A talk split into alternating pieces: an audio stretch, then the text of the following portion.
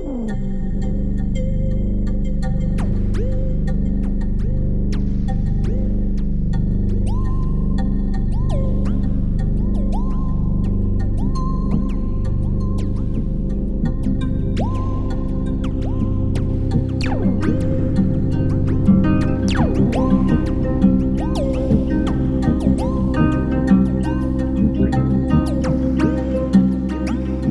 tout le monde a été choqué, il a eu peur. Euh, les personnes croyaient même pas euh, au début, je pense. Ils ne comprenaient pas euh, si c'est vrai ou pas, qu'est-ce que ça veut dire.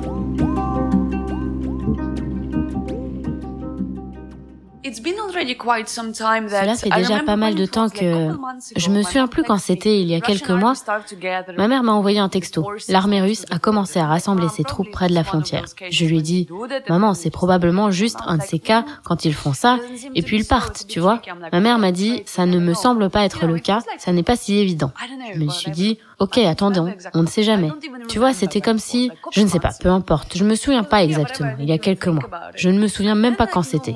Bref, je me disais, peu importe. Et puis, j'entends de plus en plus de choses. Et puis des amis d'Allemagne me demandent pourquoi on entend aux informations ces nouvelles un peu effrayantes que les troupes russes sont à nouveau le long de la frontière. Moi, j'étais là, euh, les gars, je ne pas vraiment en fait. Et en Ukraine, les gens ont commencé à être un peu stressés à ce sujet, surtout à l'Est. Les entreprises ont commencé à mettre en place des plans d'évacuation de secours en cas d'événement. Parce que déjà en 2014, ça avait été le cas. Donc, la mise en place d'un protocole couplé, que devez-vous faire dans le cas de ceci, et dans le cas de cela, et étape par étape dans l'escalade des possibles. Si c'est pas grand chose, ou si c'est totalement hors de contrôle comme c'est maintenant, avec des bombes qui tombent sur la ville. Et puis c'était juste un de ces jours, je me suis dit, ok, tu sais, tout le monde est assez stressé, mais tout le monde s'habitue à ce stress, que quelque chose pourrait arriver. Et tout le monde a pensé, enfin, je peux pas dire tout le monde, mais moi, j'étais sûre que quelque chose, enfin, que si quelque chose devait arriver, ça allait sûrement être à Kharkiv, seulement à l'est. Ils vont le mettre en scène comme ils l'ont fait auparavant avec le Donetsk et Lugansk, et c'est tout. Je me disais, ça va être un mouvement assez fourbe, mais je pensais, ok, si c'est ça, on a une meilleure armée, alors peut-être que ça ira. Mais je croyais vraiment davantage à ce que ce soit peut-être quelque chose de petit. Euh, les semaines qui précédaient la guerre, quand même, il y avait beaucoup de discours euh, par rapport à l'indépendance potentielle des, des deux républiques euh, ukrainiennes.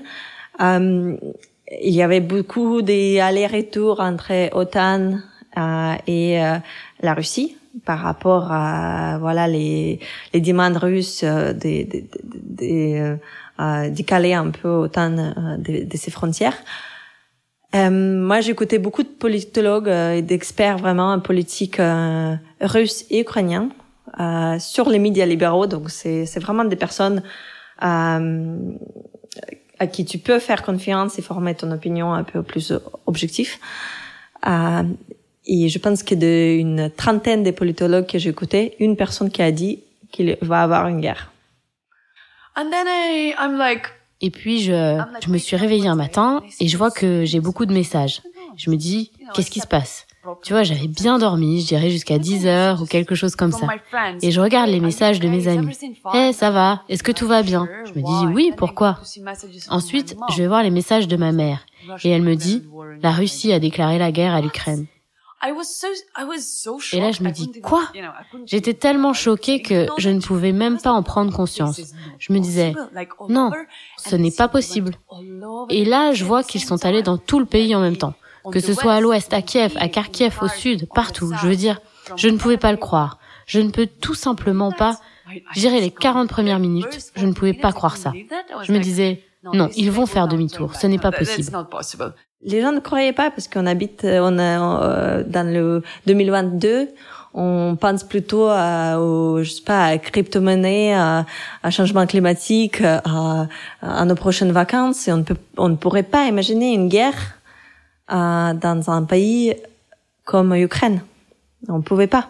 On pouvait pas imaginer euh, que ça reste la seule solution pour la Russie pour ce conflit. Euh, donc, euh, je pense pas qu'il y a beaucoup de Russes, même pro-Poutine, contre OTAN, qui croyaient vraiment qu'il pourra avoir une vraie guerre.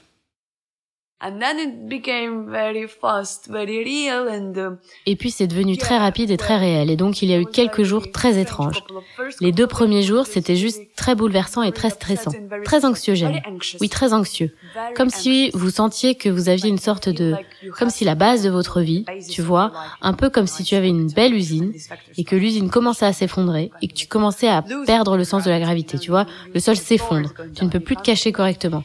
Donc c'était vraiment effrayant, mais aussi beaucoup d'anxiété.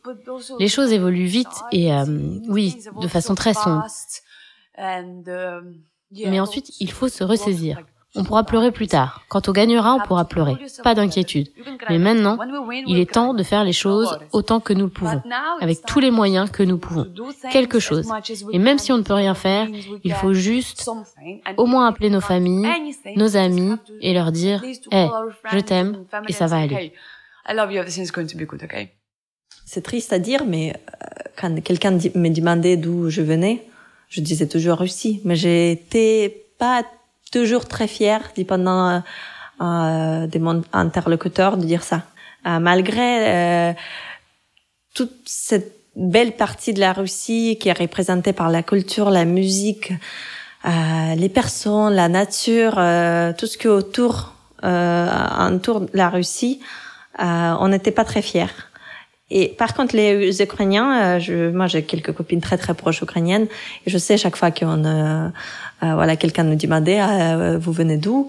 Euh, Elle disait toujours ukrainienne, Ukraine, très fièrement. Et je pense que maintenant, ça va être encore plus fort. Surtout que Ukraine, elle sent, elle se sent aimée, elle se sent protégée par le monde entier, elle se sent bienvenue. Et les Russes, il y a, voilà, il y a ce sentiment d'un peu russophobe euh, russophobie un peu dans le monde entier. Moi, heureusement, je je l'ai pas senti euh, et je espère ne pas le sentir. Euh, les Russes et le Poutine, c'est pas la même chose. Les Russes sont contre la guerre. C'est pas, euh, on n'a pas de la statistique combien de personnes sont contre et combien, combien de personnes sont pour, mais euh, toutes les personnes que je connais sont contre. Non, mais je ne regardais pas les informations russes. Même si parfois dans les actualités ukrainiennes, je vois des infos comme Poutine a dit ça ou Lavrov a dit ça et il y a une vidéo jointe, je ne l'ouvre pas. Je n'ai vraiment pas je ne veux pas. Je suis plus du côté de la Russie depuis 1992. Je n'ai pas besoin d'être plus convaincu. Et je ne veux pas être en colère. Je veux garder mon esprit clair pour faire des choses, faire mon travail, rester positive. Ces choses vont juste me détruire. Je suis une personne qui peut facilement perdre pied. Après, les personnes qui suivent le média principal, et propagande est très très très forte euh, cette fois-ci.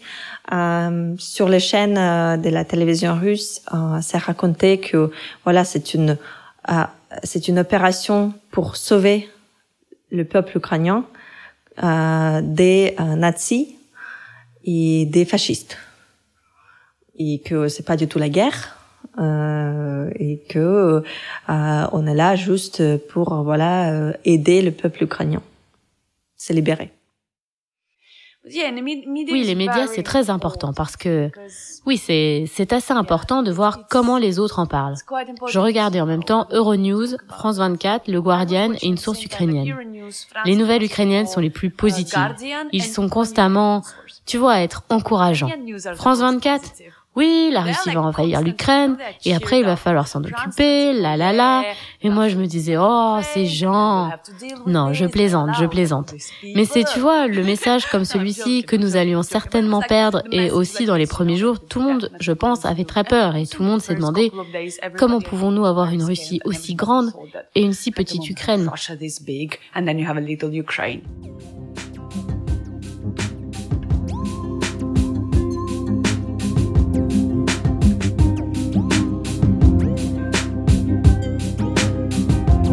Écoutez Europe et Sentiments. Ce podcast a été écrit, monté et réalisé par Laetitia Chaban, avec les témoignages de Sofia et Miroslava. Doublage, Laetitia Chaban. Musique, Arnaud Paskiewicz.